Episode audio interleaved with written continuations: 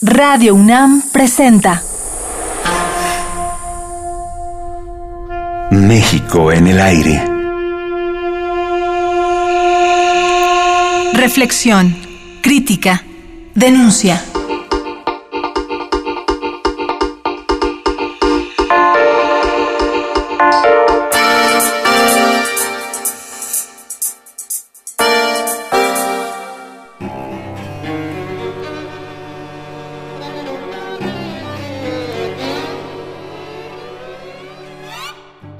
Modelo económico que hemos criticado, que implica hacer prevalecer el lucro y la especulación financiera sobre las necesidades sociales, no se propone, como en otras etapas de la modernidad, atender las necesidades sociales básicas y dar satisfacción al conjunto de la población.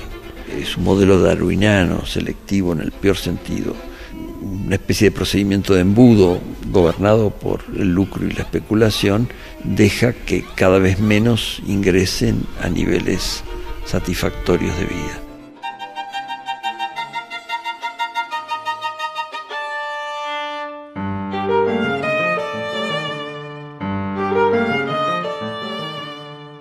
Una noche escuchamos a Carlos Monsiváis afirmar que es imposible entender la cultura contemporánea sin leer a Néstor García Canclini.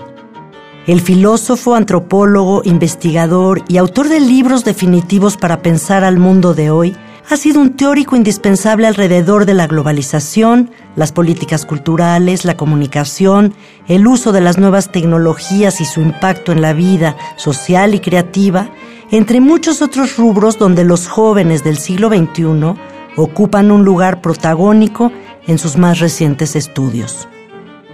El autor de La globalización imaginada, Culturas híbridas y Una sociedad sin relato, entre más de 15 libros traducidos a varios idiomas, nos recibe en su casa para platicar durante toda esta semana acerca de esa realidad que nos ha llevado a nombrar esta serie México en el aire. Néstor, ¿desde dónde podemos pensar a México para entenderlo? La historia es un punto de partida indispensable, como para cualquier país.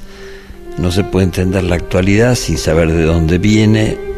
Las situaciones sociales, económicas, políticas se construyen a lo largo de años. Pero no es suficiente, porque en México ha ocurrido una mutación histórica enorme, o varias si se quiere. Uno podría ver un corte en lo que se llama el periodo postrevolucionario en el sentido no que venga después de la revolución, sino donde se corta el impulso revolucionario, que es desde los años 40 o 50. Luego hay otro momento eh, en el echeverrismo en que se intenta retomar algunas banderas. El corte del 82 fue importante, fue una crisis al final del gobierno de López Portillo con cambio en la administración de los bancos, de las finanzas del país, crisis económica, evidencia de que había mucha ilusión en, la gestión de la euforia petrolera. Y luego está ese periodo gris desde la Madrid, de crecimiento cero, casi cero, y luego el salinismo y el conjunto de transformaciones que eh, podríamos sintetizar en la firma del Tratado de Libre Comercio, el establecimiento de una nueva relación con Estados Unidos y la instalación de lo que se nombra internacionalmente como el periodo neoliberal. Este último periodo me parece el que más efectos está teniendo en la actualidad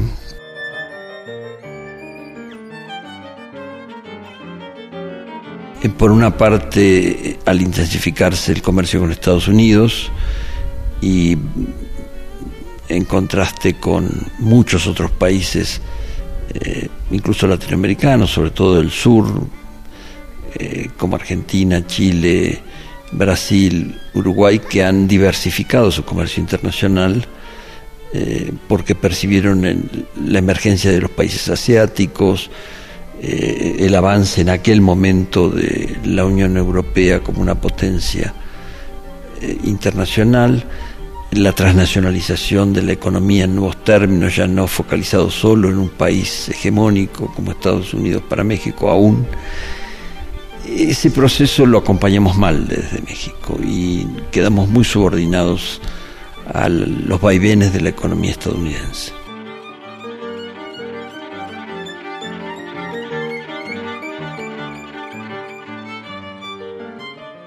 Esto desde un punto de vista económico y político, muy brevemente, pero desde luego tiene efectos sobre la sociedad y la cultura poderosos.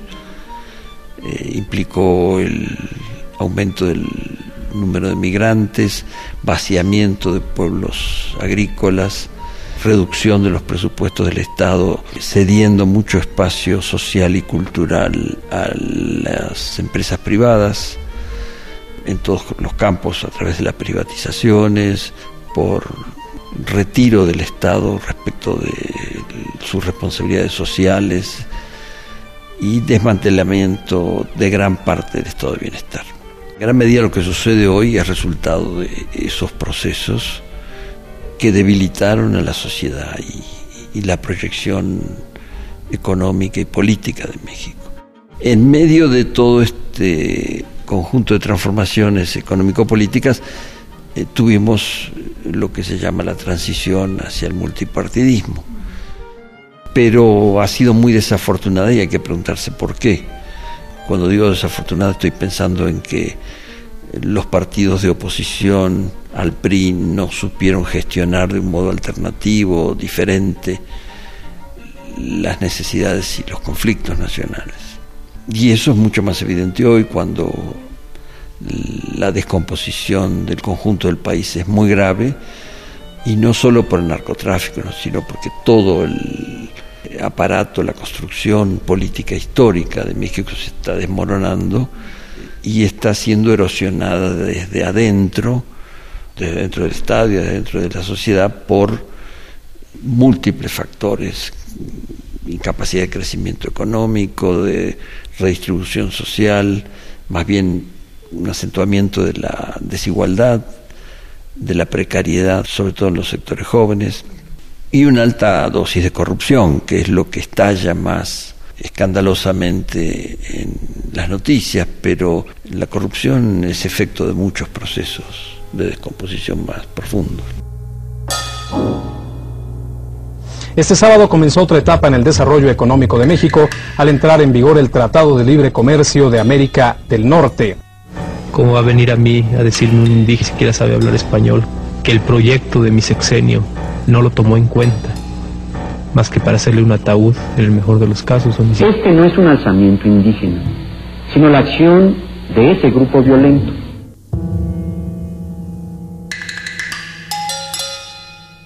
Creo que en estos momentos hay que plantearse salir de la Unión Europea, salir del euro y mm, hacer una auditoría de la deuda pública. Porque mientras existan estas tres condiciones, esta Unión Europea, la deuda y lo otro, no hay solución ninguna. Mire usted, ¿de qué Unión Europea estamos hablando? ¿Esto es Europa? ¿Donde deciden las fuerzas económicas y no los políticos? ¿Esta es la Europa en donde Alemania solamente es la que impera? ¿Esta es la Europa que ha violado todos los tratados y los derechos humanos posibles? Néstor, ¿hay algún nuevo paradigma que permita vislumbrar un horizonte de futuro? No se ve, pero no es solo un problema de México. Vemos internacionalmente un agotamiento de un modelo económico que, de nuevo, para sintetizar, nombramos como neoliberal, pero tiene muchas dimensiones y modos de aplicarse y de desarrollarse diferente en, muchos países, pero que se revela crítico en países y en zonas tan fuertes como era la unificación europea. Fue un intento muy afortunado en su momento para dar cohesión a una región frente a la globalización y la desnacionalización de las economías, tuvo la virtud, el proceso de unificación europea, de no ser solo un conjunto de acuerdos de libre comercio, como han sido los de América del Norte, sino con programas sociales, culturales, de transferencia de riqueza, de los países del norte más desarrollados a los países del Mediterráneo más empobrecidos. En fin, fue un proyecto con aspectos muy positivos, pero que también fue un proceso cupular de élites económicas y políticas que tuvo baja participación social, aunque hubo entre sus logros la formación de una ciudadanía europea, los ciudadanos tuvieron bajísima participación en las decisiones. Aún en este proceso europeo que ha sido mejor diseñado que otros procesos de integración regional, vemos la descomposición, eh, la caída de los empleos a niveles graves entonces es el conjunto de la economía mundial la que está trastabillando, desorientada, con líderes que no saben bien cómo atender las crisis, irrumpen por todos lados. Intentaron convencer a la gente de que lo pagaron todo. Quizá la gente piense que hemos pagado la deuda, pero no es así. Nuestra deuda sigue siendo insostenible como la de los griegos. El desempleo no para de crecer y ocurre lo mismo con las desigualdades sociales y la pobreza. Compartimos los mismos problemas estructurales de Grecia, pero el pueblo griego tiene la oportunidad de decidir, el pueblo portugués no. El pasado mes de febrero, el primer ministro griego Alexis Tsipras acusó a España y Portugal de formar un eje contra Atenas para derribar su gobierno.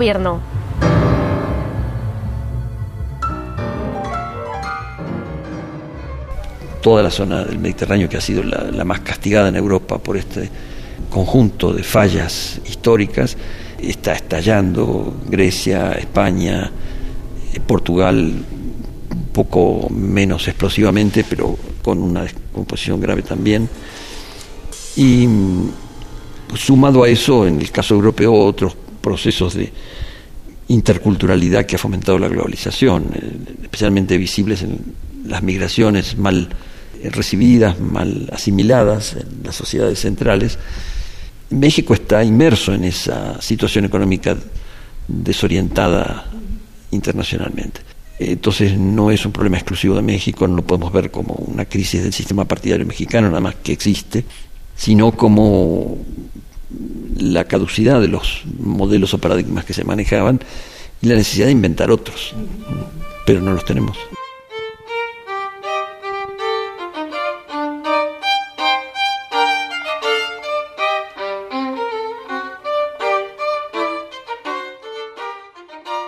En México tenemos fortalezas para enfrentar nuestro presente y para desarrollar un proyecto de país en el contexto de la globalización. La opinión de muchos es entre los que me incluyo, es que hay que buscar soluciones endógenas. No eh, podemos quedar solo dependiendo de los vaivenes de la economía mundial.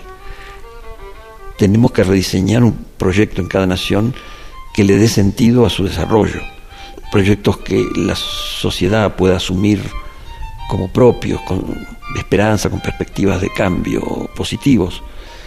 Eh, entonces, un buen proyecto es aquel que tiene en cuenta los condicionamientos transnacionales o globales, pero a la vez un proyecto que se pregunta a dónde queremos ir como mexicanos.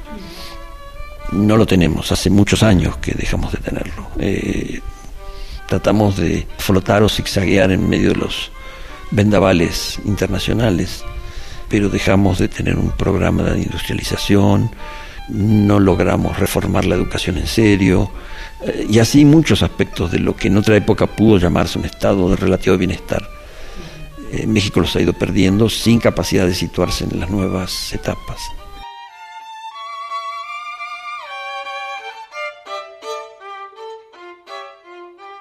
¿En manos de quién está el diseño de un proyecto de país? Mañana continuamos con Néstor García Canclini el antropólogo y teórico del arte, también hablará acerca de la idea de la cultura como factor de desarrollo, no solo económico, sino en el terreno de lo simbólico. ¿Tenemos políticas públicas que correspondan a una apuesta por la cultura? Los esperamos a la misma hora. O fato de os americanos desrespeitarem os direitos humanos em solo cubano é por demais forte simbolicamente para eu não me abalar. A base de Guantanamo. Radio UNAM presentó México en el aire. Grabación Rafael Alvarado. Equipo de producción Adriana Malvido, Alejandra Gómez, Omar Telles y Jessica Trejo. A base de Guantanamo.